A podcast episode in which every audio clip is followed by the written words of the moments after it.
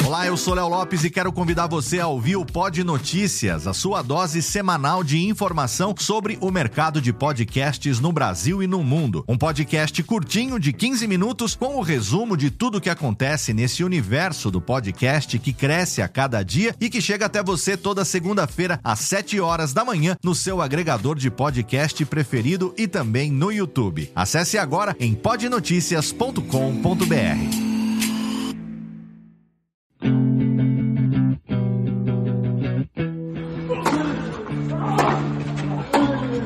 Começa agora o Backhand na Paralela, o podcast sobre tênis que vai além das quadras. Apresentação de Jeff Paiva e comentários de Ariane Ferreira. Ready? Salve galera da Bolinha Amarela, Jeff Paiva chegando com o Drop Shot na paralela deste sábado, 8 de junho, penúltimo dia de Roland Garros e que dois dias intensos foram estes. Comigo para ajudar a decupar tudo que aconteceu no Saibro de Paris e nos bastidores do Grand Slam francês, Ariane Ferreira. Fala galera, bora falar de tênis, agora com a pronúncia certinha de Roland Garros. Dona Maria Druvô agradece encarecidamente. É, gente, que, que cesta louca em Roland Garros. É, antes de falar do que aconteceu, da saída de quadra, interrupção e tal, vamos falar de coisa boa. E não é da iogurteira Top Term. Vamos falar de título brasileiro em Roland Garros depois de muito tempo. O juvenil brasileiro Matheus Putinelli repetiu o feito de Guga Kirten 25 anos depois e foi campeão de Roland Garros da chave júnior em duplas. Parabéns para o Putinelli, é, que é atleta do Instituto Tênis. Tem feito uma campanha muito legal é, nos últimos meses. A gente tem comentado alguns resultados deles. E que, que importante, né, Nani? Ter de novo um, um juvenil brasileiro ganhando. A gente comentou uh, num programa anterior sobre essa questão dos juvenis, de como tem a questão da idade e tal, mas independente disso, ter um brasileiro ganhando Roland Garros de novo é muito importante. Sim, é bastante importante porque o nosso último título nem Roland Garros foi o do Marcelo, né, com o Dodi, e até então a gente não tinha tido nenhuma representação. E a grande verdade é, desde que o Guga deixou o tênis, aliás, quando o Guga começou a enfrentar muitas lesões, é, a chance do Brasil de brigar por um título de Grand Slam, principalmente Roland Garros, é, ficou bastante difícil em qualquer nível. Uh, todo mundo sabe, o Putinelli tem 18 anos, vocês, nossos ouvintes, conhecem a minha posição a respeito disso, mas sim é importante para ele.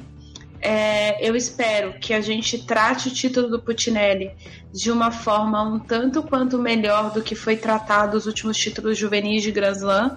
E aí eu falo dos individuais, do Thiago Fernandes, que foi citado no último drop shot na paralela, e o título do US Open passado do Thiago Wild, e também os títulos de duplas, né, que o Orlandinho teve ao lado do, do Marcelo Zorman. Agora eu não lembro o Ganzão, mas acho que foi o US Open mesmo. Wimbledon, Wimbledon 2014. E a gente não sou a gente que eu digo, mídia, fãs de tênis, patrocinadores, é, a própria CBT, as, a federação local dos estados, o pessoal não soube administrar e isso infringiu nos garotos é, de uma forma ou de outra, é, para o bem e para o mal. E, e, a gente precisa contar com todos esses meninos, principalmente os quatro últimos que eu citei: o Orlandinho, o Marcelo, uhum. o Thiago e o Matheus. Além disso, a gente sabe, os outros meninos que participaram da chave precisam de apoio. Mas eu tô falando disso por um simples motivo, assim, às vezes acontece de ter um feito desse, o menino teve uma grande vitória, uma excelente campanha, mas gera-se tanta pressão, não é, não é necessariamente pressão, mas é uma expectativa que cria uma autofrustração e, e normal, poucas pessoas conseguem administrar frustrações na própria vida. Querer isso de um menino de 20 anos é bastante difícil, então a gente não pode pressionar esses garotos. Porque há uma, uma hora vai estourar, entendeu? É, não, e fica só o ônus, né, da pressão e sem o bônus de valorizar um, uma conquista dessa. Ele, só para dar a informação completa, o Matheus foi campeão do lado, ao lado do argentino Thiago Tirante. É, fizeram uma campanha bem interessante, ganhando de cabeças, jogando com jogadores muito intensos também da idade deles, então não teve muito aquela coisa também de jogar com meninos muito mais novos. Ganharam do italiano do Flávio Coboli, que é um menino que a gente já comentou em edições anteriores, também é um juvenil italiano muito forte, e a nova geração italiana vem vindo muito forte nos torneios. Sim. e o suíço Dominic Stricker, que também que é outro que a gente comentou que a Suíça não tinha muito, não tem muito herança depois de Federer e Wawrinka e tem uma geração juvenil chegando bem interessante vindo da, da Suíça. Alguns com atletas imigrantes, mas o Stricker, por exemplo, é um suíço de Genebra.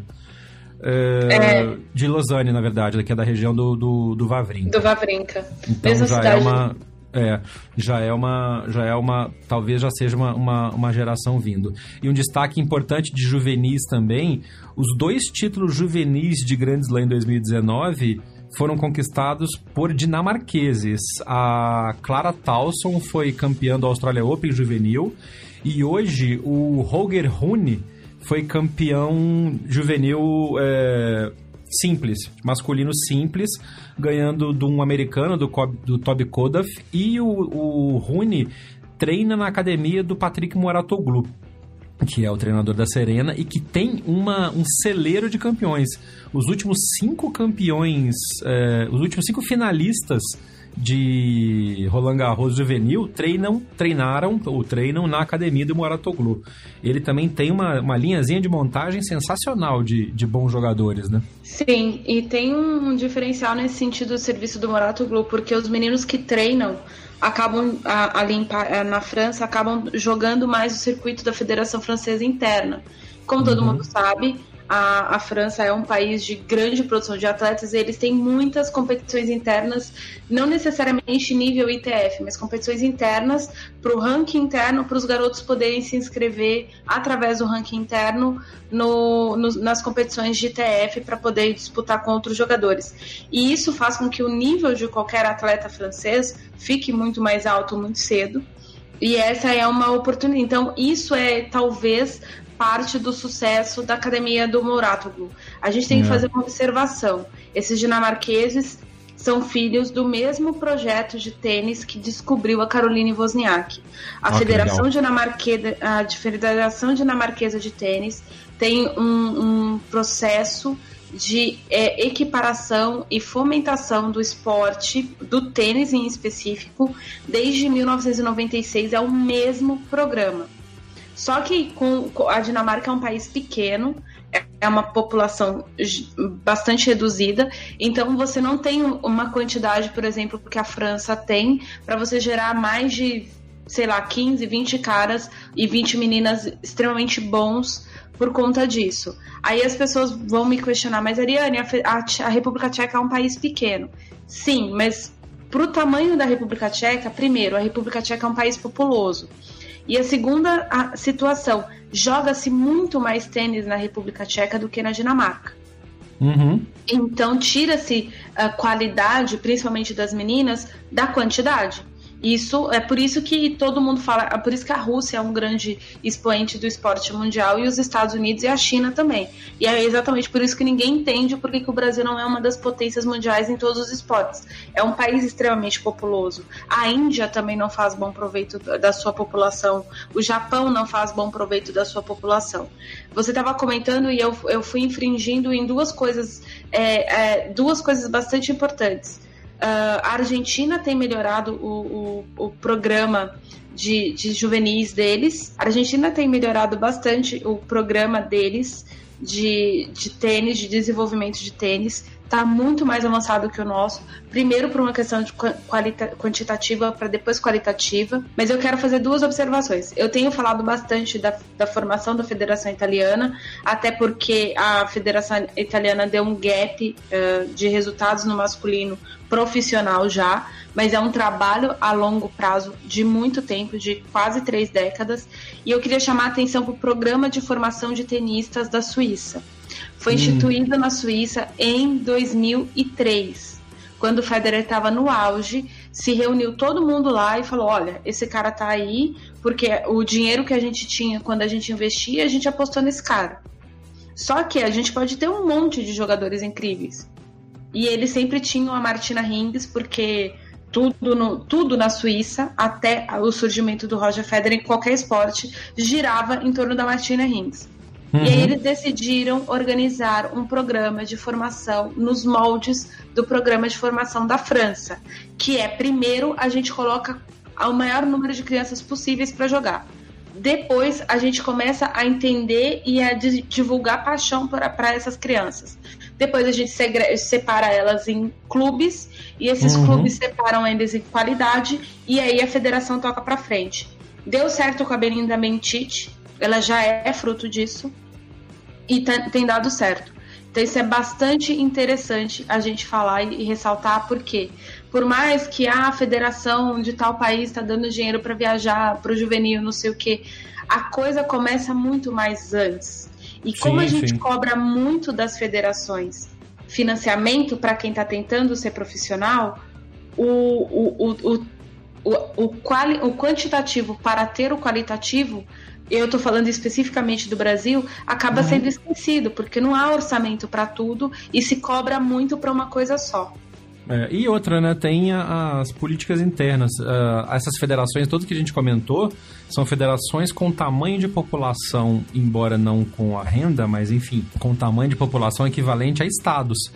Sim. brasileiros. Então, daria muito bem para um programa como o da Dinamarca, por exemplo, ou como o da Suíça, de novo, guardadas as proporções, acontecer em lugares que já tem propensão a, a interesse para o tênis, como Santa Catarina, por exemplo. Só para ficar na comparação entre tamanho de população e número uns do mundo no início do, dos anos 2000.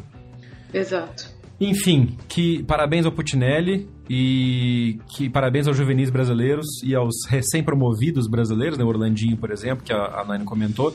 E a gente já tem falado constantemente que tem vencido torneios ITF no ano, junto com o Fernando, o Felipe Meligeni também e outros meninos que estão jogando na Europa, fazendo seu caminho, e que isso consiga realmente é, gerar uma nova geração de tenistas brasileiros. E aí tem, tem que se destacar também o trabalho que a CBT tem feito, embora talvez não tão intenso como a gente comentou aqui nesses exemplos anteriores, mas de, de levar as seleções 12, 14, 16 para disputar competições onde tem, que no caso é na América, na América do Sul, né? E Exato. alguns resultados estão acontecendo. A gente tem visto, para quem, quem gosta de tênis e não segue ainda, sigam a, o Instagram da CBT, porque a CBT posta sempre é, imagens e resultados dos, dos, torneios. Então, teve o circuito nacional da CBT que está acontecendo até este domingo, amanhã, em, em Itajaí e alguns dos principais jovens do tênis brasileiro estão competindo e alguns resultados tão, tão bons estão acontecendo lá. E aí, nesta semana de Roland Garros, por exemplo, duas equipes brasileiras disputaram um torneio em Nova York, que é o Big Apple International Cup. Tenistas de 12 e 14 anos que enfrentaram times dos Estados Unidos, Canadá, México, Israel e Espanha. E assim, independente do resultado, nesse caso é realmente a questão do intercâmbio e alguns nomes que a gente pode ouvir no futuro, de, por exemplo, de 12 anos, João Fonseca, Victor Lima, a Olivia Carneiro e a Sofia Perovani, e no time de 14 anos, o Gustavo Tedesco, Lucas Silva, a Carolina Leidner e a Isabelle Torres. Estão é, acontecendo competições e intercâmbios, e que a gente veja mais desses nomes aparecendo nas, nos torneios, nos grandes lãs, enfim, nos, nos, nos, nos rankings juvenis da ITF.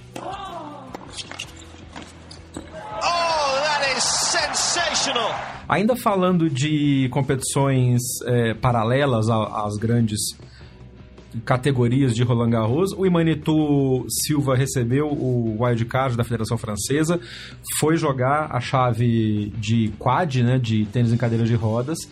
Acabou, como a gente falou, eram quatro jogadores apenas, ele pegou o cabeça de chave número um pela frente e acabou, acabou derrotado, mas fez um jogo interessante e valeu muito a experiência. Depois teria também a chave de duplas, mas por essa questão que aconteceu em Roland Garros, da chuva e da interrupção e para, volta, para, volta, nós não temos resultado do jogo de duplas do Imanitu. A gente vai falar com ele quando ele voltar de, de, de Paris, a gente mandou uma mensagem para ele pelo WhatsApp para pegar como é que foi exatamente essa experiência e numa edição normal do Drop Shot a gente vai fazer uma entrevista mais completa para o Imanitu contar para a gente como foi essa experiência de jogar Roland Garros.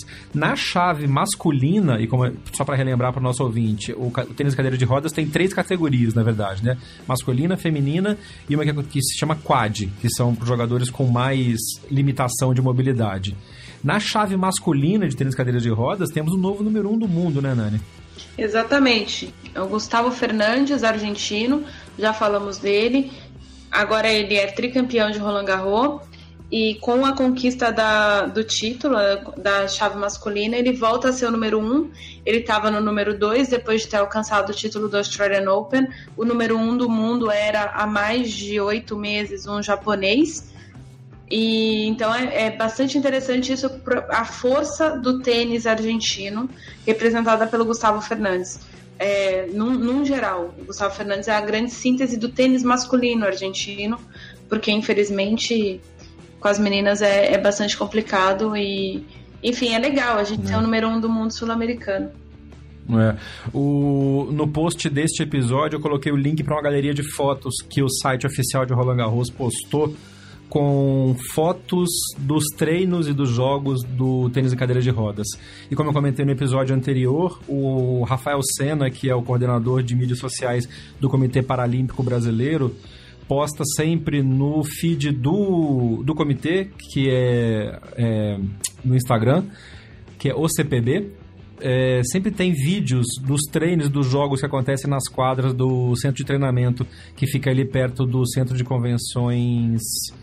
Imigrantes. Perto do Horto, imigrantes, ali na, na perto da estação Jabaquara. Vale a pena ver também para você conhecer um pouco mais como é que é esse esporte que é de uma superação absurda. E olha, é, é, toda vez que eu tô meio down e tal, eu sempre vejo um post desse e falo, cara, não tem desculpa, vamos para frente, vamos para cima, porque o que esses caras fazem é espetacular. Parabéns pro Manitou, parabéns para os campeões de Roland Garros e que esse exemplo siga inspirando a gente dia a dia. Exatamente. Parabéns, pessoal.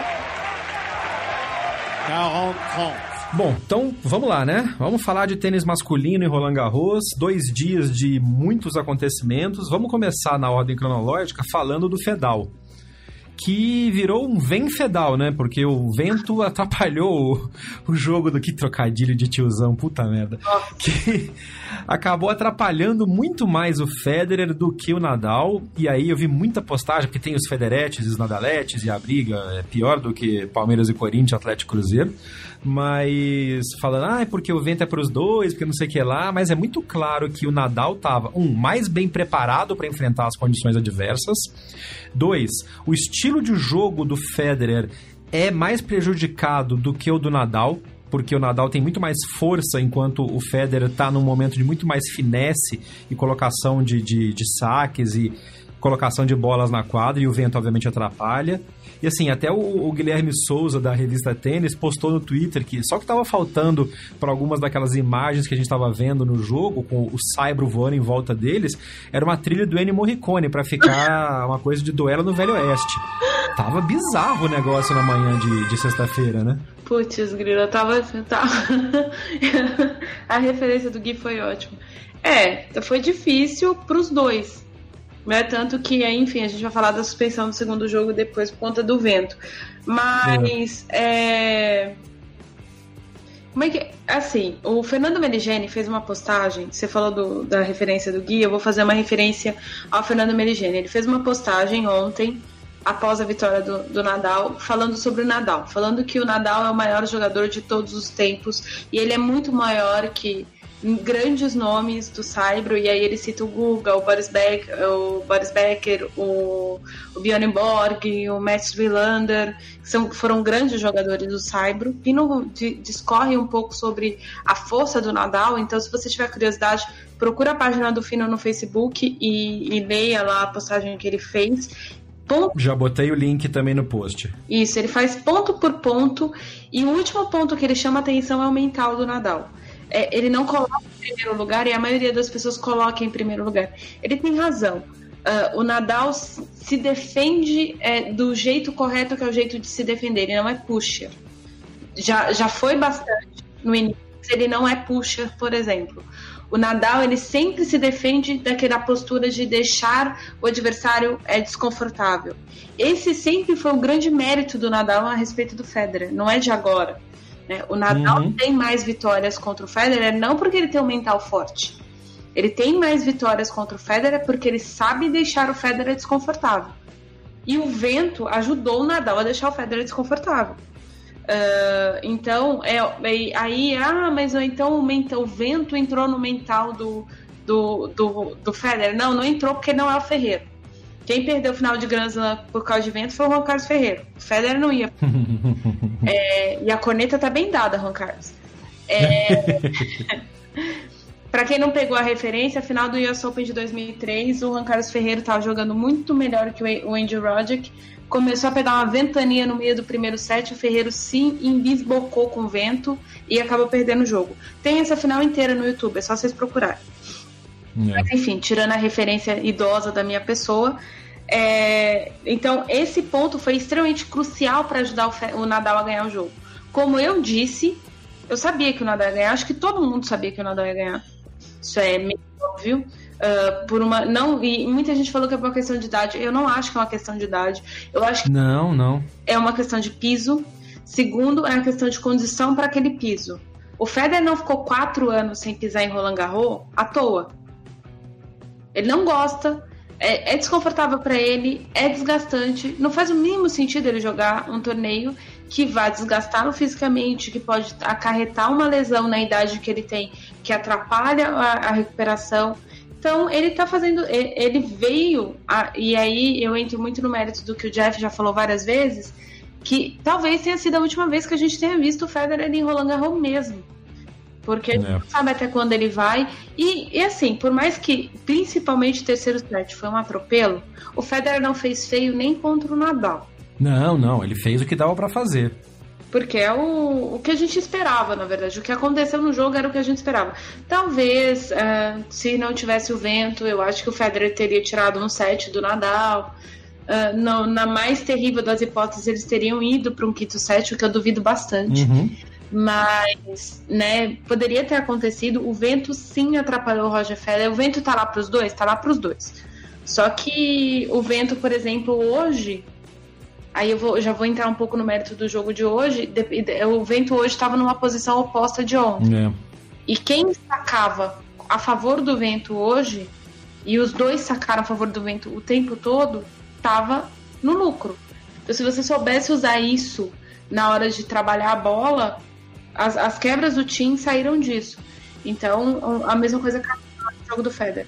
Eu acho que uma diferença do, Fed, do jogo do Federer e até do início do jogo do Djokovic com o time de ontem para hoje, de sexta para sábado, para quem está ouvindo o podcast em outro dia, é que o Saibro estava levantando, como você falou, a posição do vento estava diferente, e tinha um componente que era, era a primeira vez que eles estavam enfrentando o vento daquele jeito naquele dia. Hoje, o, os dois já estavam meio, já tinham, já tinham meio que se acostumado com o tanto que estava ventando. E tem uma outra coisa a se destacar também, que é o seguinte: tinha uma tempestade é, tropical chegando na França, vinda da, da, Tropical, uma tempestade forte chegando, da, quase um ciclone chegando da França, vindo do Canal da Mancha, que é de onde vêm as grandes massas de, de tempestade, vindo do Mar do Norte, passando pela Inglaterra, chegando na França numa diagonal de noroeste para sudeste. Né? Jeff Maju aqui. E esse vento chegou em Paris ontem.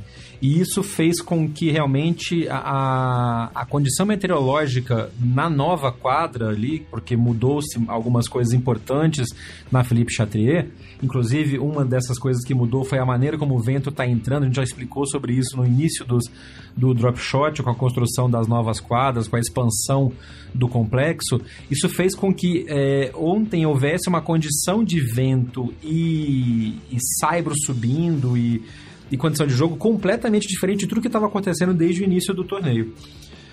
Porque, por exemplo, na quarta-feira, quando choveu e perdeu-se toda a rodada, choveu chuva, chuva forte mesmo, mas não tinha tanto vento. Sim. E na sexta-feira, não. Na sexta-feira era realmente um sistema de pressão que trouxe muito mais vento até do que chuva. Tanto que a hora que se interrompe o jogo do, do Tim com o, o, o Djokovic, meia hora depois o céu tá aberto, tem sol, tanto que ninguém entendeu um cato por que que o jogo não foi retomado e a gente vai falar sobre isso daqui a pouco, porque, né? Vergonha. Mas enfim, foi um fedal de respeito, Sim. foi um fedal de, de absoluta dominação do Rafael Nadal e foi um Fedal que eu acho que mostrou mais uma vez que realmente o Federer é um cara é, resiliente, é um cara que quando se coloca para fazer alguma coisa ele vai lá e faz no melhor da sua habilidade.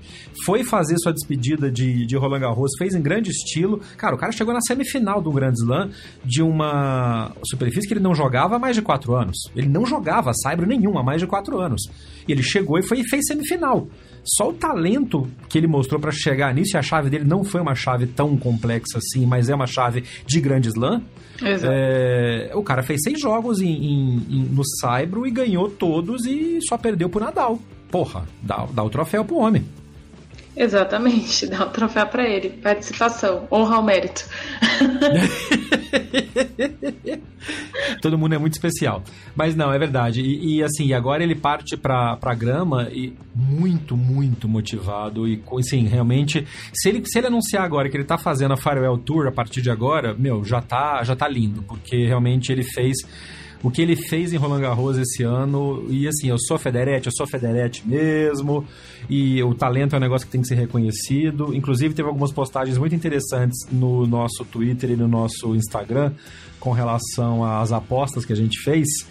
E o, o Johnny Garbin fez até um comentário falando eu não acredito que o Backhand na paralela apostou no Federer contra o Nadal. Aí até a Nani explicou isso na postagem que ela fez da resposta.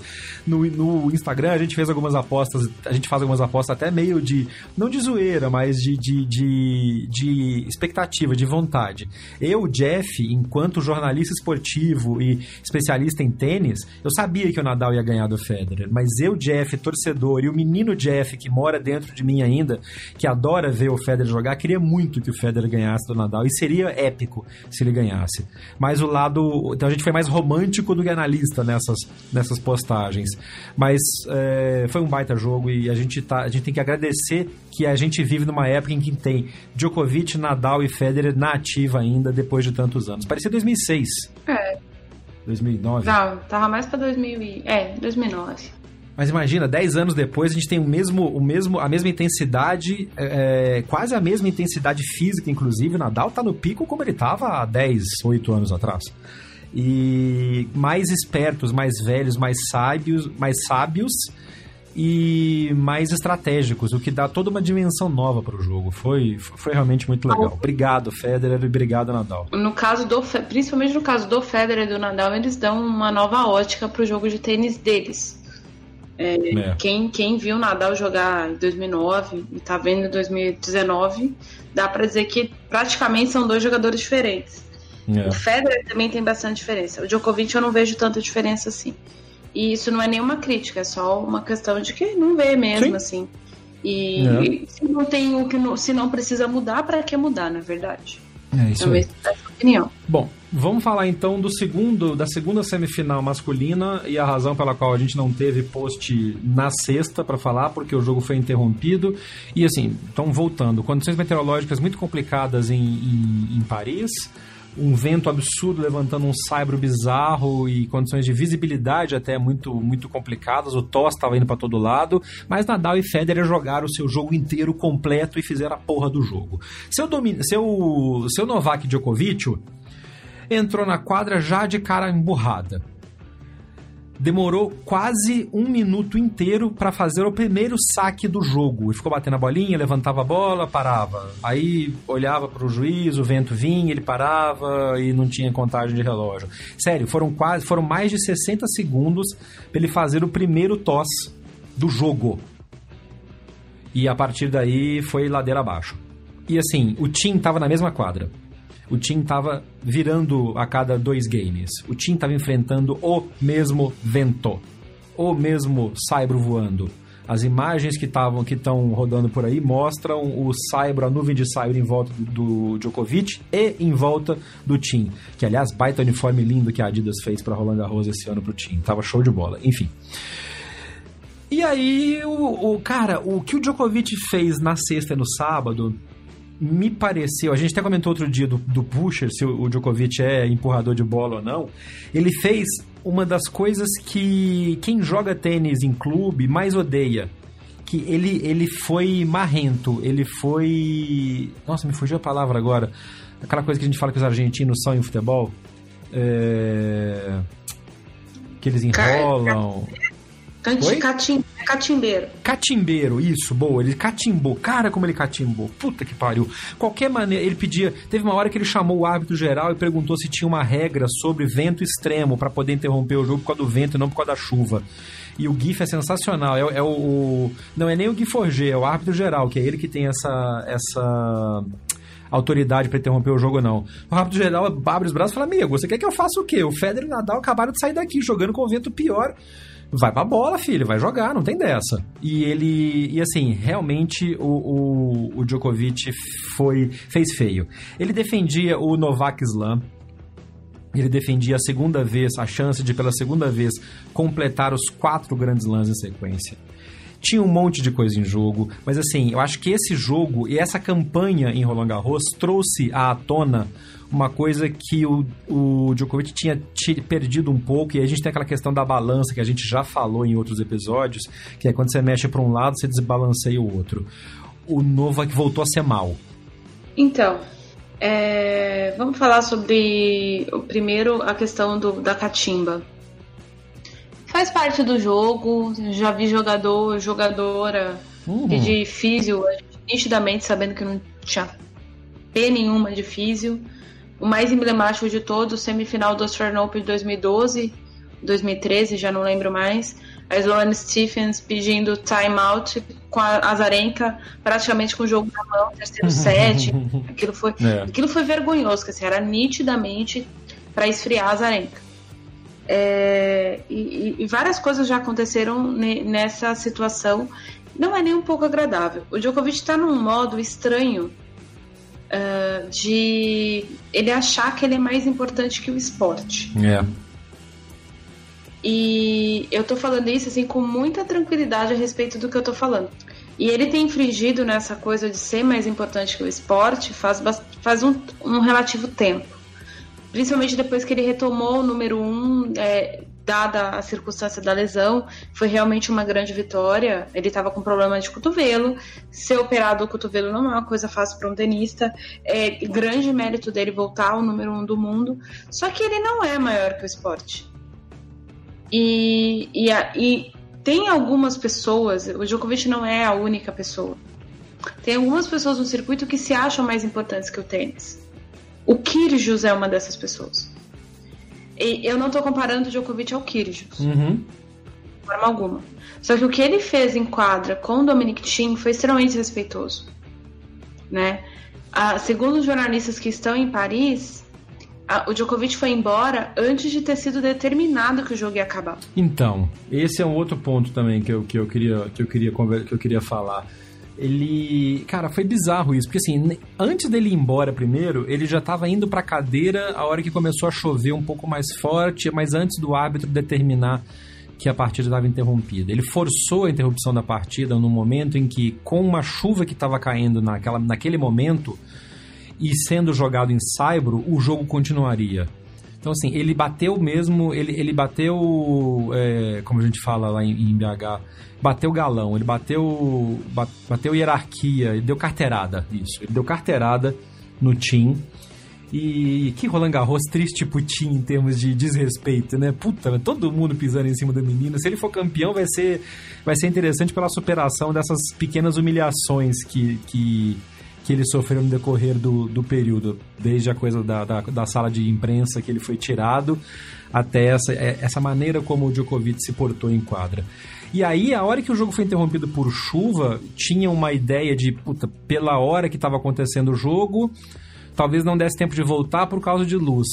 E aí a Nani estava até comentando fora do ar, eu vou pedir para a Nani postar, é, comentar isso agora aqui na gravação, que assim, o, o, Djokovic, o fato é, o Djokovic entrou no carro oficial do torneio e foi embora pro hotel. Então quando foram falar, beleza, vamos voltar, vai dar tempo, não vai dar tempo, cadê o Djokovic? Ih, já foi. Como assim já foi? E aí foram avisar o Tim que a partida estava suspensa. E, sim, e, e, uma outra coisa a ser falada também: a organização de Roland Garros esse ano meteu o pé pelas mãos umas coisas pequenas que não precisava. Eles postaram que a partida, que a rodada tinha sido suspensa antes de emitir alguma coisa. Foi uma desinformação e uma, uma, uma troca de, de uma informação desencontrada no site oficial, no aplicativo, na parte de imprensa, que assim, puta cara, nível ATP 250 ruim. É, é capaz de nenhum ATP 250 fazer um troço desse. É. é na Federação Francesa tem muito cacique e pouco índio, né? Muita gente toma decisão, pouca gente fica sabendo. É, enfim, eu não vou nem entrar no mérito da Federação Francesa no sentido disso aí, porque essas barbeiragens de comunicação acontecem bastante nos, nos ATPs realizados por lá. Uhum. Principalmente o Master de Paris-Bercy, que também é sob administração da Federação Francesa. Uh, eu, assim, eu tô, eu tô até bastante confusa para comentar, porque a gente tem que escolher bem as palavras para não fazer uma situação ruim. Mas, é, e, e, e, eu não sei o Jeff, eu não sei você ouvinte, mas me deixa chateada ver esse tipo de coisa, sabe? Claro. É, a gente. Tra... É, porra, o tênis é, é, basicamente o centro do meu trabalho, eu não faço só isso, todo mundo sabe disso. Mas é o centro de maior parte do meu minhas horas laborais, como dizem aqui em Portugal. E aí você vê esse tipo de situação, o que a Serena fez com o Dominic Thiem, Uh, o que, o que a, a, organização de Roland Garros. Aí eu vou fazer o seguinte: na Eurosports, um dos comentaristas em inglês é o Pat Cash, ex-tenista australiano, ex-top 3. Talento pra cacete. Muito, nossa, voleava como poucos na vida. É, e o Pat Cash é, entrou no ar hoje para num, num sketch que eles fizeram antes da rodada do jogo do Djokovic ser retomado.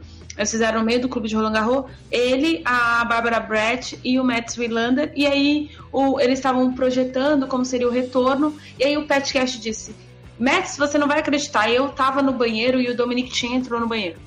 E aí Isso o Pat Cash falando. Isso, e aí ficou todo, todo os dois, o, a Bárbara e o, o acharem estranho e o Matt Irlander com aquele jeito sarcástico dele, ah, você encontrou o Dominic Thiem no banheiro. E aí o Pat Cash foi dizer o seguinte, que os dois se encontraram lado a lado no mictório, é, e aí, durante o, o, ato de urinar, ele perguntou pro Dominic Thiem: Você sabe me explicar por que, que o jogo de ontem foi suspenso? Por que, que seu jogo foi suspenso ontem? E a frase do Dominic Thiem, segundo o Pat Cash, foi: uh, Não sei, porque não, não conseguiram me explicar direito o que aconteceu para o jogo ser suspenso. E o Dominic Thiem ficou nisso, e aí o Pat Cash trouxe à tona de novo a informação falou: olha, o Djokovic não estava aí. E, e aí, no fim da, da, da situação, eles comentaram isso.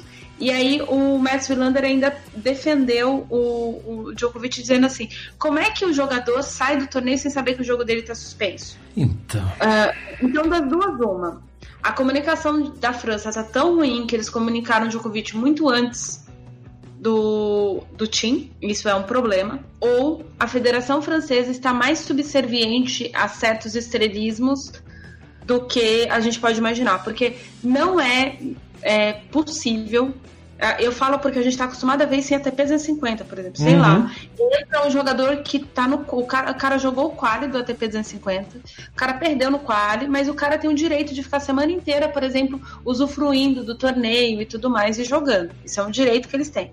Então, sei lá, na quarta-feira, às duas horas da tarde de um dia X, entra o Andrés Mier, uh, que é alemão, no carro oficial do Brasil Open. O motorista olha para ele e pergunta para ele: o senhor quem que é mesmo? e aí ele é o Andrés Mir, porque isso é normal. Tipo, é. os motoristas não conhecem nenhum Nadal se vierem aqui. Até, eles fazem até questão de, de contratar gente que, que não vai ficar com tietagem, porque é um momento uhum. do jogador estar tá com a família no celular ou com o treinador, enfim. Uh, tudo tem uma situação. Então o que, que o, o motorista vai fazer? Ele vai apontar pro chefe dele: olha, acabou de entrar no carro o Andrés Mir, acabei de dizer para ele que em 10 minutos nós saímos, tem mais quatro vagas no carro. O torneio fica sabendo quando o jogador vai sair. Portanto, o Roland Garros sabia que o, o Djokovic estava saindo de lá. Por que, que não disseram pro Tim, olha, tem um, sempre tem um segundo carro. tem um segundo carro, o jogo não vai mais acontecer, vai em paz, depois a gente explica o que tá acontecendo, amigo. A gente manda e-mail. Sabe? É, é assim, é de um desrespeito gigantesco com o jogador. É por parte do adversário. E aí a gente entra no mérito do seguinte: se o Djokovic foi avisado antes, nesse ato, o Djokovic não foi respeitoso com o Tim. Se disseram para ele, ah, não vai ter mais jogo, o que, que, ele ia ficar fazendo lá? Tá certo ele ir embora. A gente então, não mas... sabe o que aconteceu na interna. Então, mas aí tem o outro lado da história, que... E segundo a imprensa francesa, ele foi embora. Então, mas é que tá, segundo a imprensa francesa, segundo muita gente que estava lá, não só a francesa, não houve a comunicação da organização para o, o, o Djokovic, mas sim um fato, um fé accompli, uma, um fato consumado. O Djokovic falou, tô indo embora, não vai ter jogo, tá tarde, não vai dar para voltar, fui entrou no carro e foi. E aí, essa coisa da comunicação do motorista tem o outro lado da moeda, que também dá bater galão, é também dar uma carteirada. Fala, amigão, tô indo embora, vamos pro hotel. Não, mas seu Nováquio, tem que avisar o chefe aqui. Bora, filho, toca o carro aí. E o cara dirige, vai embora. E aí, quando for ver, cadê? O cara já saiu do clube e não tem jogo mais. Aí, se isso aconteceu, e a gente não sabe se aconteceu ou não, mas aqui nós estamos num programa, não é de hard news, nós estamos falando da especulação em cima do que aconteceu ou não e do que está rolando por aí. Se isso aconteceu, era pro seu Gui Forger ter dado. E quando eu falo Gui Forger, obviamente, organização de Roland Garros, ter dado default no Djokovic. Fala, amigo, abandonou o cara, volta. Torneio de clube, se o cara vai embora. É, rolou essa exata situação rolou no, no Roland Garros Amateur Series que eu, que eu tava jogando em Belo Horizonte, no Minas Tênis Clube. Choveu, todo mundo ali esperando para voltar, para voltar. Um dos caras falou: Cara, eu preciso sair porque eu tenho reunião. Obviamente, nós trabalhamos, somos todos jogadores de tênis de lazer e que trabalhamos. O cara foi embora do clube e pediu para avisar, ó, me avisa quando for voltar, porque eu volto para cá para jogar. E aí as quadras secaram, avisaram o, o, o, cara e o cara falou: Puta, eu consigo voltar em uma hora e meia. Falei, não dá tempo, tem que, o jogo é agora. Então tomou default. É simples. É simples. Óbvio que não é tão simples assim porque é o Djokovic. Mas se o cara abandonou o torneio sem a comunicação oficial, isso vai dar muito pano pra manga aí. Aí... Vai dar muito pano pra manga para se descobrir se isso aconteceu ou não. Mas sabe o que eu acho? Não vai dar pano pra manga nenhum, porque a Federação Francesa é a maior especialista em abafar situações. É... Sim, sim, mas, mas os jornalistas vão, vão atrás disso, assim, não oficial, pode não dar pano pra manga oficial, mas essa história ainda vai, ainda vai ser conhecida. Agora, é, é, um comentário assim, é triste, né? Porque, assim, além disso, por exemplo, hoje no retorno do jogo, teve um momento que o Djokovic tomou o warning, que, meu, pelo amor de Deus, né? Já era pra ter tomado o warning umas... ontem, por conta né? de tempo de é. ele olha pro juiz e falou para ele: Ah, tá bom, agora você tá satisfeito que você fez o seu nome no, na, no, você fez seu nome famoso, ficar conhecido, cara, você tá agindo contra a regra, tem um timer para registrar o tempo, e o cara tem ainda a paixão de dizer isso pra autoridade em quadra. É, eu não sei. Ele, eu não... Ele, tá, ele, ele tava catimbudo. Ele tava catimbudo, ele tava.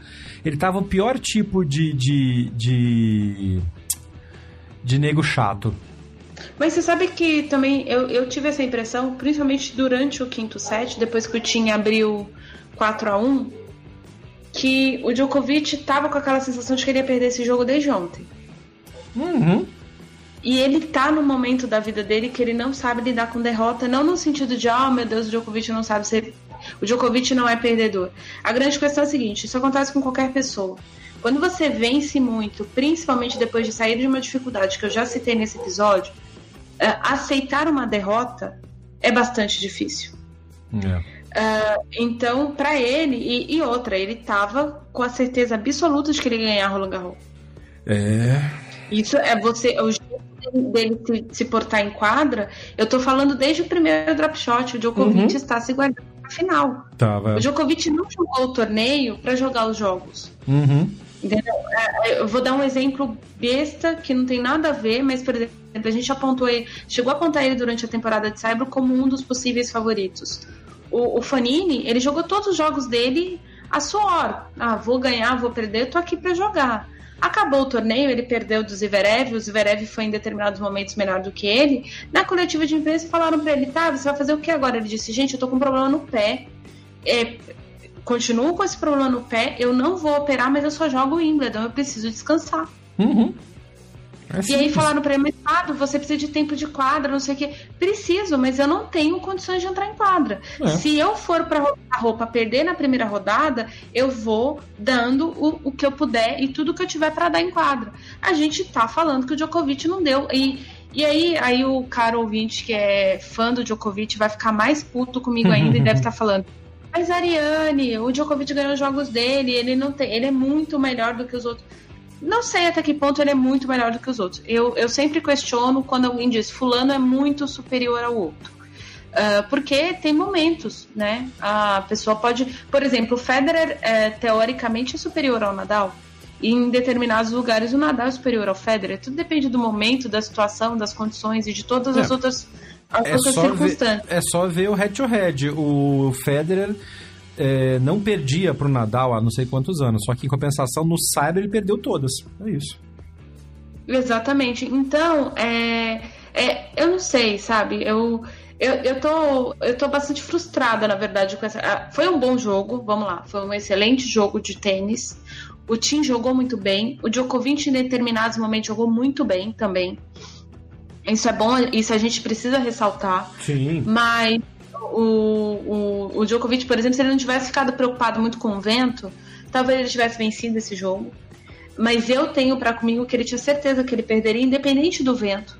Ele tinha a sensação de que ia perder, e isso gerou algum tipo de frustração nele, que é super compreensível. A gente não sabe o que passa na cabeça de alguém é, feito esse adendo, o Dominic Thiem mereceu estar na final de Roland Garros. Muito, jogou muito. Ele estava à sombra dos três grandes, fazendo a campanha no lado dele da chave e foi impecável. Sim. É, o, o, a gente falou, ele deu umas bobeiras, umas baixas mentais nos dois primeiros jogos. Ele teve dificuldade na terceira rodada, que foi contra o Cuevas. Mas assim, a, a grande dificuldade que ele teve no torneio foi o Cuevas. Uh, o, o Djokovic, por exemplo, em alguns momentos, teve um dos sets, o, o quarto set hoje, o Djokovic venceu por uma desconcentração do, do time. E ele soube aproveitar e tá certo ele.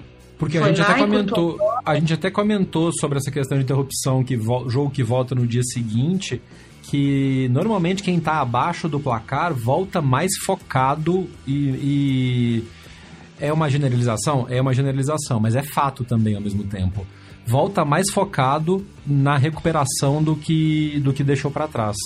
E aí, em nível de jogadores como Djokovic e Tim, isso fica muito mais é, intenso e destacado, né? Exatamente. E, e, chega. E também tem a questão de. Da, do apoio da torcida. Então, assim, o pessoal começou a torcer para o Djokovic quando o Djokovic começou, quando o Tim deu uma baixa mental, mas a torcida estava a favor do Tim. Isso faz bastante diferença também.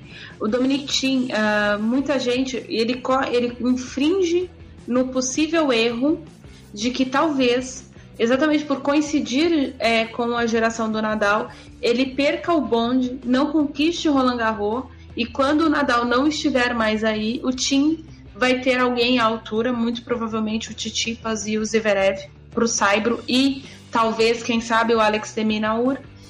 E aí ele vai é, ter esses embates e não vai conseguir alcançar o título de Roland Garros. Uhum. É, isso já foi comentado.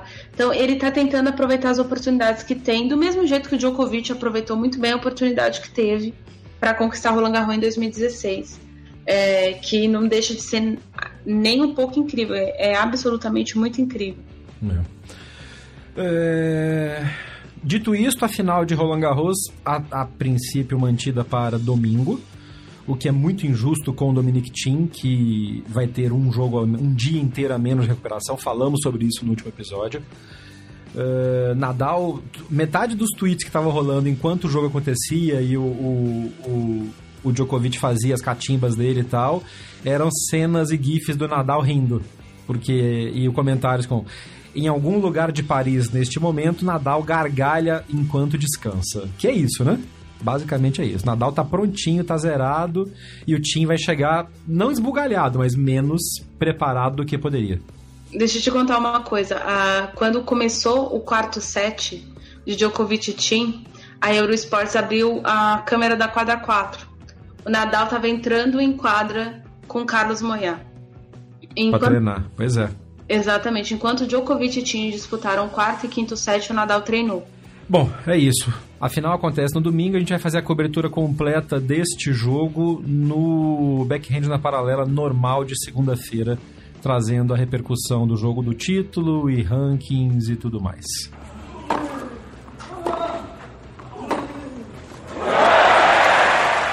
E Roland Garros tem uma campeã inédita e uma campeã com uma história de superação absurda, daquelas coisas que faz bem pra gente ver, que é anima, esquenta o nosso coração. Tem gente que ganha e a gente fala, puta, legal, ganhou. Mas tem gente que ganha e fala, que do caralho. E o título da Ashley Bart em Roland Garros 2019 é dessas, dessas situações que, que, dão, que dão ânimo pra gente, que dão alegria pra gente, né, Nani? Que legal ver a Bart voltar. A gente tava comentando agora há pouco que tem que dois anos, três anos que ela ela tinha abandonado o tênis, a gente já falou sobre isso em outras edições do Backhand na Paralela, e ela foi jogar cricket porque ela achou que não dava para viver de tênis, não estava jogando o tênis que ela achava que ela podia jogar, e ela voltou e agora ela é campeã de Grand Slam. Exatamente. Ela saiu de uma, de uma fase de é, auto-indulgência com o cricket, na verdade, ela estava precisando se aceitar enquanto pessoa, ela já falou sobre isso. E aí ela voltou, isso tem três anos, ela voltou a competir. A Bart sempre surgiu para o tênis como uma excelente duplista. Ela jogava do lado da Cassie Delacqua, elas ganharam, agora eu não lembro se elas ganharam Roland Garros, é, elas ganharam um Grand Slam e aí acabou que a Bart sofreu essa baixa toda. Mas a vitória dela em simples é, é, é, muito significativa, primeiro porque a Bart é a primeira australiana em nove anos a pisar na final do, de Roland Garros. A última australiana a jogar uma final foi a, a Samantha Stossur, uh, perdeu o título de 2010 para Francesca, Francesca Schiavone. É, a última australiana Aliás, outra final emocionante, né? Sim, foi muito legal essa final, gente. A final farofa.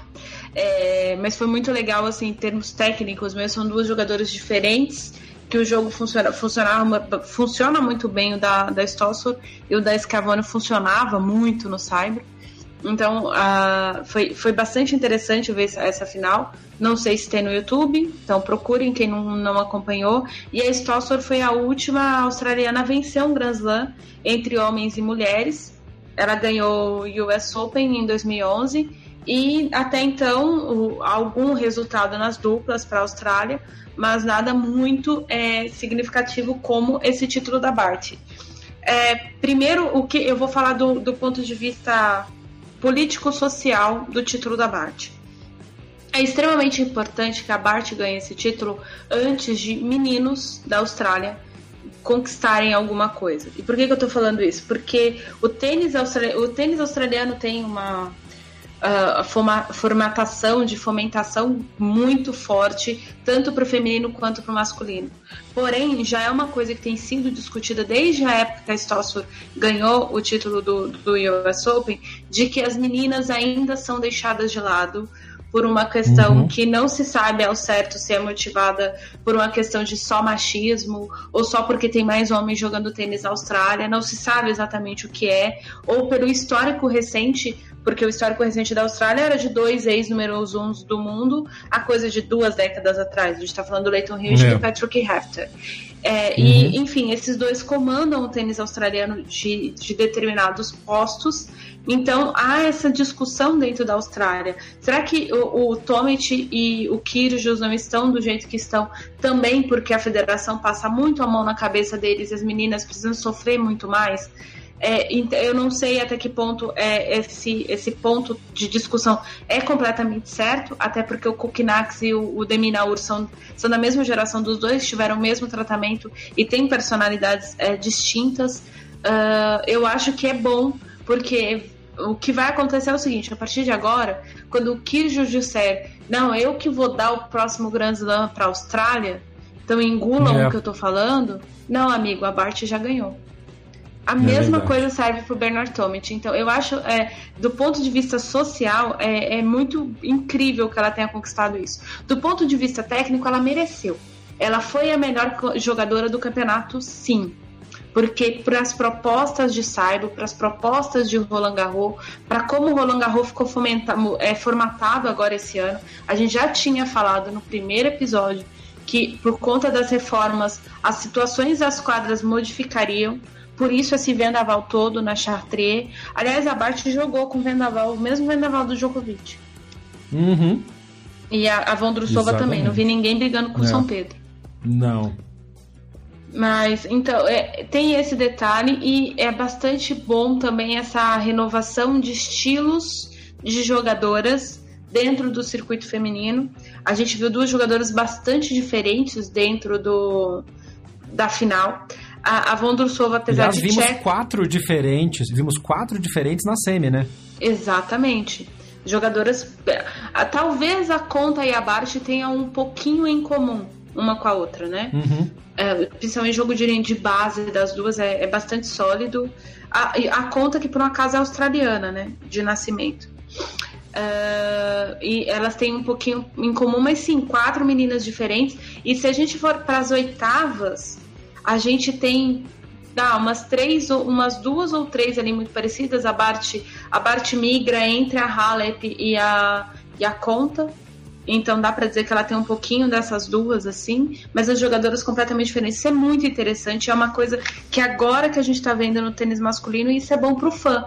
Então você pode é, virar fãs de vários estilos, né? E isso é bastante legal. Aliás, um ponto a ser destacado que deixa a gente que faz o backhand muito, muito feliz. É, eu recebi um comentário do de, de um amigo nosso, um ouvinte nosso, que acabou virando amigo depois, que comentou que ele não tinha hábito, não tinha nem interesse em conhecer tênis feminino. E que ouvindo a gente falar tanto sobre tênis feminino, que ele passou a procurar saber mais e acompanhar mais o tênis feminino. É o Diego, o Diego Souza, que mora lá em Massachusetts. E Alonso, não é? Pelo feed. Diego Alonso Souza, é. é. E foi muito legal ele ter me falado isso, porque é uma coisa comum que acontece, que acontece tem acontecido em algumas coisas, é muito, muito, é muito recompensador pra gente ouvir isso, de gente procurando saber mais sobre tênis feminino, porque a gente fala de tênis feminino aqui e tá chamando a atenção para essas novas jogadoras. E o título da Bart eu acho que vai fazer muito bem para quem quer saber mais, porque não fica aquela coisa polarizada de Vênus e mais alguém, de Serena e mais alguém, de Williams e, e mais alguém. É, essas histórias de superação, de conquista, isso que você acabou de comentar da Federação Australiana. É, é muito, vai ser muito bom para o tênis australiano, eu tenho certeza absoluta. Sim. Inclusive, no discurso da Bart, ela fez uma citação para Samantha Stossel. Agora, vamos falar também da semana, das duas semanas incríveis da Bondrusova, né? Que, sim, hoje entrou um pouco nervosa nervosa, cometeu muito erro no, no, no primeiro set. Tomou, um, tomou um, realmente uma, uma, uma aula, e aí a experiência maior da Bart e o que ela já fez na vida e as superações dela ajudam nesse momento, porque vamos lembrar que a Vondrusova tem 19 anos de idade. Sim. Então, assim, é complicado, e ela estava muito nervosa, natural, chegar numa final de Grand Slam e ficar nervosa, é...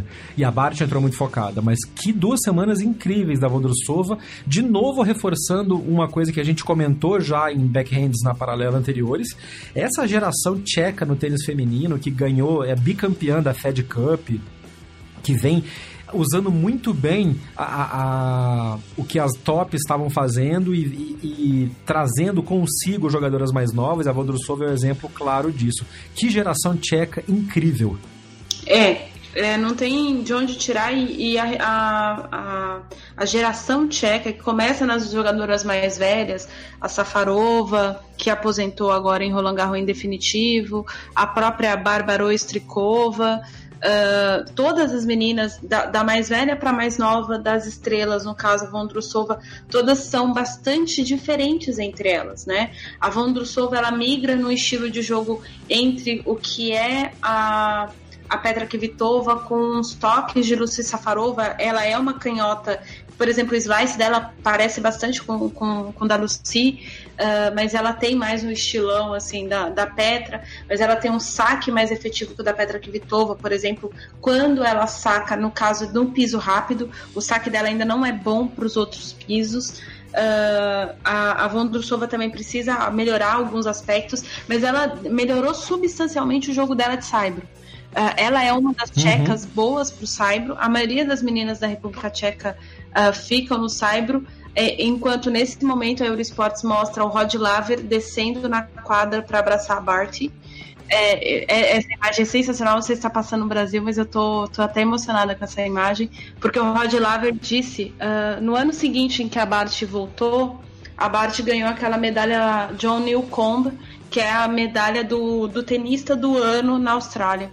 E aí na entrega do prêmio, o Rod Laver fez o discurso e ele disse: a Bart será o primeiro, o próximo Grand Slam da Austrália. E todo mundo fez chacota do que ele falou.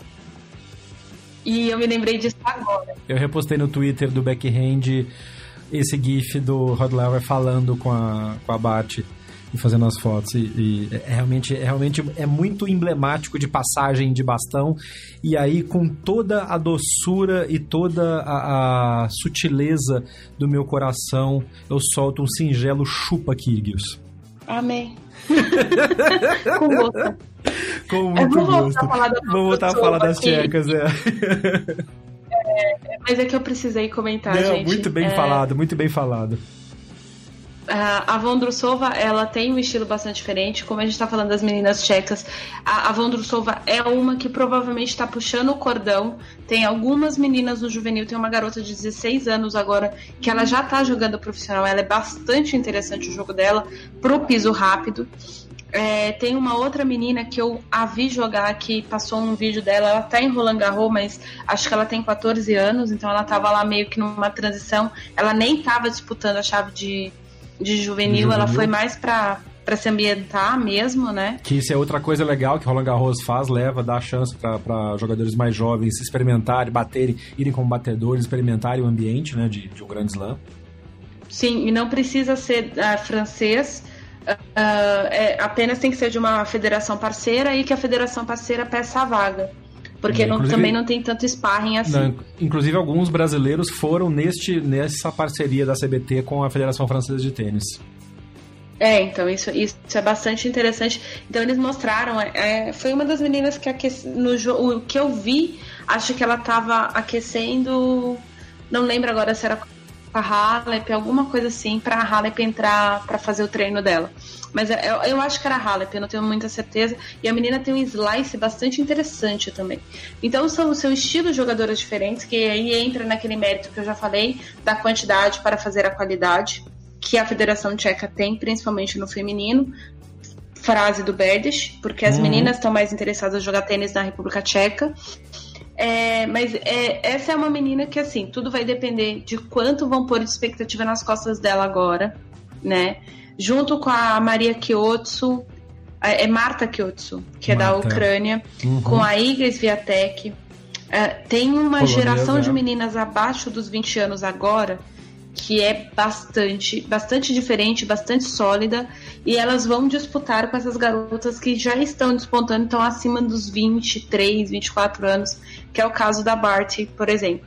Então é e muito é legal, e eu não sabia, eu não tinha visto esse comentário do, do Diego, é, eu fico muito satisfeita, muito feliz, porque é, é o que eu sempre. Eu já escrevi isso algumas vezes, eu nunca disse aqui no podcast. A gente precisa entender que, como no vôlei, o tênis masculino e o tênis, o tênis feminino, assim como é o caso de duplas, são esportes diferentes. Uhum. Né? E todos com a sua beleza, a sua competitividade e a sua forma de existir. E o tênis feminino é extremamente interessante, principalmente para você que joga em clube. É. Porque é muito mais fácil você entender as diferenças de um jogo, entender as diferenças técnicas, inclusive, assistindo mulheres jogando do que homens. Porque os homens tendem a ser repetitivos mesmo no erro. As mulheres não. Inclusive, o Christopher Clary, que é o jornalista do New York Times, uh, colunista de tênis, que a gente já citou algumas vezes aqui, postou um tweet muito interessante falando o seguinte: ó, se você é um jogador jovem ou um jogador de clube, presta atenção e tenta copiar a técnica da Ashley Bart, a movimentação dela entre os pontos e a maneira como ela fica mexendo é, depois de bater na bola, por exemplo, o, o, trabalho de pé, o footwork dela é muito interessante para quem joga tênis e é algo ah, muito é, não é copiável, mas é que pode servir de inspiração. Ela não para, ela se mexe, movimento o tempo todo e pela velocidade um pouco reduzida, realmente para quem joga tênis é legal ver isso, porque você tira muita coisa positiva para o seu próprio jogo. Exatamente, e isso é, é o, tra o, trabalho de pernas dela me lembra muito do Leighton Hewitt e faz muito tempo que a gente não tem um jogador, tanto homem quanto mulher, é, com um jogo de pernas assim tão destacável.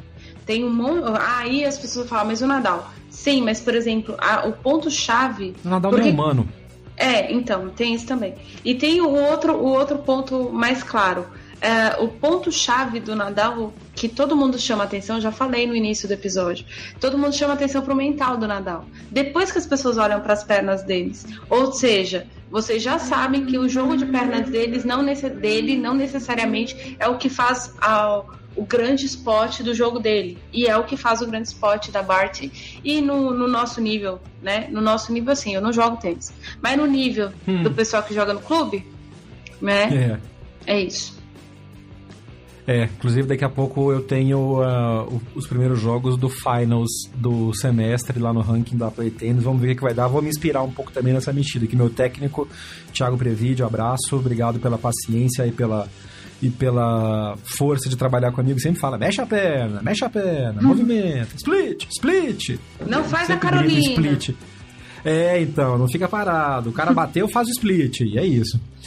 É... Bom, parabéns para Ashley Bart, que incrivelmente na, nesta mesma época do ano passado no retorno pro seu para pro tênis depois de ter parado para jogar cricket falou uma frase que agora vira meme né que ela fala cada semana da temporada de Saibro é uma semana que eu tô mais perto da temporada de grama e agora ele é campeã de Roland Garros só isso. É, mas precisamos levar em consideração de que todo australiano é cria da grama.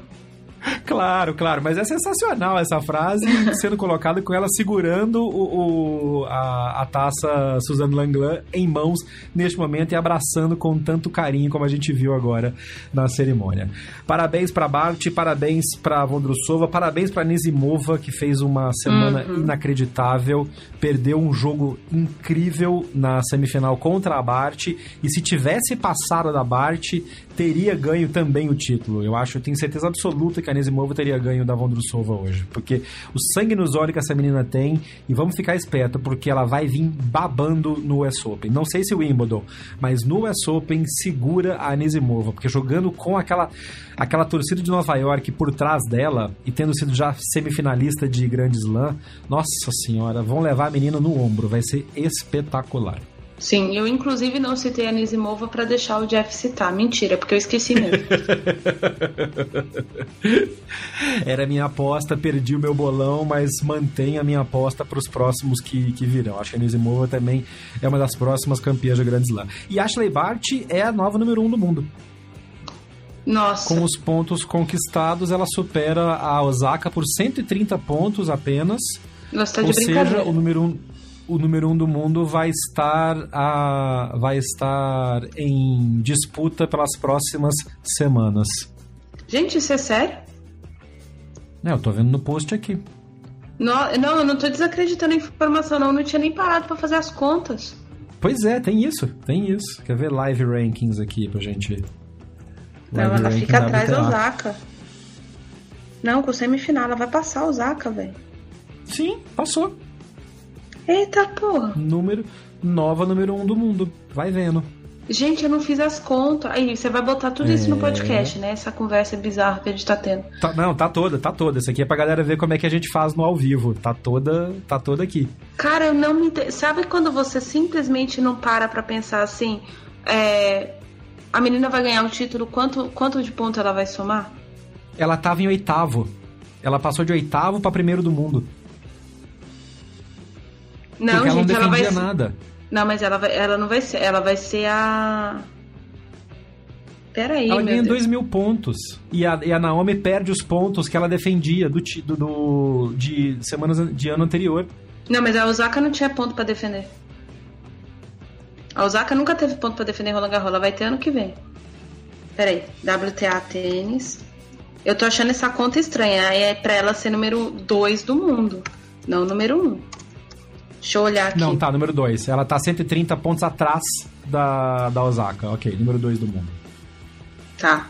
É, na minha Tá. cabeça, você falou número 1, um, já fiquei meio assim. É. Não, é. não porque eu tô te desacreditando, a questão não é essa, Não, a questão claro, é claro. matemática mesmo. É. Gente, que doido. Bom, eu vou. tô pegando o ranking dessa semana de qualquer jeito, porque eu Mas sou meio eu- desconfiada eu não desses sites. Eu, é, eu acho que se bobear, porque assim, aqui tá com Roland Garros, não, Victory, tá aqui, já, já atualizaram. Roland Garros Victory. É, 1930 pontos que ela ganha. Isso, Eram é 2 isso que eu ia falar. pontos de. Não eram 2 mil Não, pontos são- de. São dois mil pontos, Ah, só que ela mas é destaca. que ela set- tinha ela já tinha 70. De primeira ela fez rodada, é segunda. verdade, do ano ela passado. fez segunda rodada ano passado. É. E, e aí ok, ela. vai tudo pro ar, vai tudo pro ar, se tá ouvindo a gente, exatamente como a gente grava e como essas conversas acontecem no, no, no decorrer do período. Mas mesmo assim, de oitavo para segundo, espetacular. É um salto gigantesco. É um salto gigante. Aí, vamos ver onde é que vai a Vondrousova, só pra, pra constar. Aí, ó, já foi pra 16. Ganhou Olha 22 posições. É, É incrível. sensacional. Movers, movers da semana. E a Anisimova com a semi, A Anisimova deve... vai para 26. Subiu É isso que eu- 25 posições. Caraca, cara. Até a Kenin ganhou muita posição. Kenin É, estreando top 30. espetacular. E aí vem aquela, de novo, aquela coisa que a gente já falou em, em episódios anteriores. A WTA não precisa de um torneio Next Gen. A Next Não. Gen está fazendo o que precisa fazer, que é subir e ocupar os seus lugares normalmente, sem um, um holofote específico para isso. Falando em holofote, a Iggs Viatec ganhou quase 40 posições. 39 posições, está em 65. 19 anos. É. É. É incrível mesmo. Sensacional. Sensacional. Tudo bem. Muito bem, este foi o Drop Shot na paralela deste sábado. A gente falou longamente de semis masculinas e da final feminina e da grande conquista da Ashley Bart. A gente volta na segunda-feira com o último Drop Shot fechando a Roland Garros e já voltando na programação normal semanal do Backhand na paralela. Ariane Ferreira, obrigado mais uma vez por você ter até atrasado o seu almoço aí em Portugal pra gente falar disso. Que, mas acho que valeu a pena, né? Que belo, belo sábado de tênis. Valeu, valeu muito a pena. Meu almoço que é quase no fim da tarde, mas é isso mesmo, né? Porque o Djokovic atrasou minha vida. E aí o podcast entrou no meu horário de almoço. Mas é isso, gente. Muito obrigada. A gente se vê no próximo Drop Shot. E é isso, a gente se vê. Cornetem a gente por aí. Aposta, Mentira. aposta rapidinha. Quem ganha, Nadal ou Tim? Nadal. Ok, eu também acho que vai dar Nadal. Pessoal, obrigado e coloquem as suas apostas no nosso Instagram ou no nosso Twitter, sempre arroba BH na paralela e a gente se vê na segunda-feira. Eu sou Jeff Paiva, um abraço, obrigado. Você ouviu o Drop Shot na Paralela. Não deixe de acompanhar diariamente as informações atualizadas no Twitter, Facebook e Instagram. BH na Paralela. Este podcast foi publicado pela Radiofobia Podcast Network. Oi, eu sou o Antônio Viviani e quero convidar você a ouvir o nosso podcast Voz Off. Desde julho de 2017, eu e meu amigo Nicola Lauleta temos o prazer de conversar com as grandes vozes do rádio, da TV e da publicidade do Brasil e trazer suas histórias até você. Se você, como nós, é apaixonado por locução, acesse vozoff.com.br e acompanhe nossos episódios aqui na Radiofobia Podcast Network.